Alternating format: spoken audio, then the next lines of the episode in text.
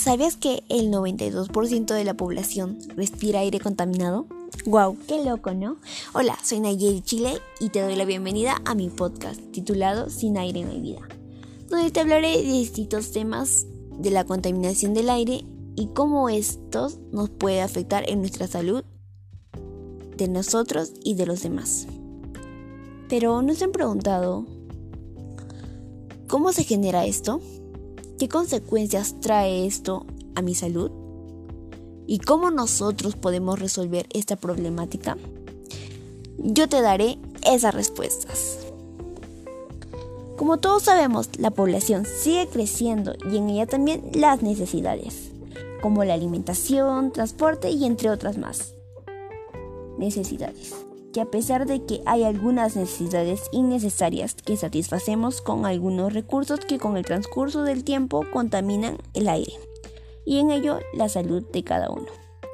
Por ejemplo, si yo quiero ir a comprar a la tienda que está a la vuelta de la esquina, pero me da mucha pero mucha flojera caminar desde mi casa hacia la tienda, pues se me ocurre una gran idea, utilizar el carro para ir manejando y no caminando. Pero al utilizar o satisfacer esa necesidad innecesaria, estaría contaminando el ambiente y en sí el aire. Con ella mi salud.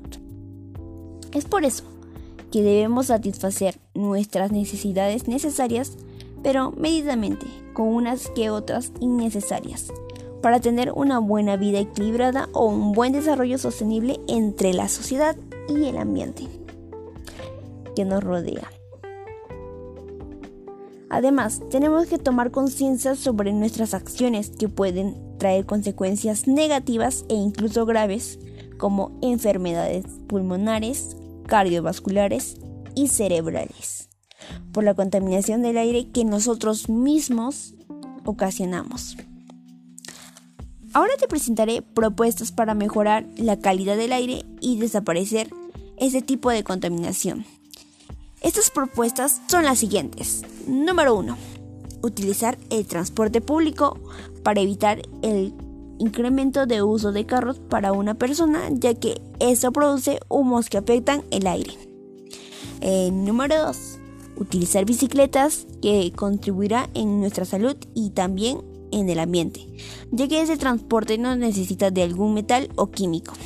Número 3 evitar la quema de productos porque esto provoca toxinas que afectan el aire y producen enfermedades. Número 4. Reciclar es la mejor manera de reducir cualquier contaminación. Ese es un buen consejo. Número 5. Evita realizar fogatas para que no haya una consecuencia mayor como incendios. Número 6. No fumes, porque eso afectará en nuestra salud y lo, en los demás, contribuyendo así a la contaminación.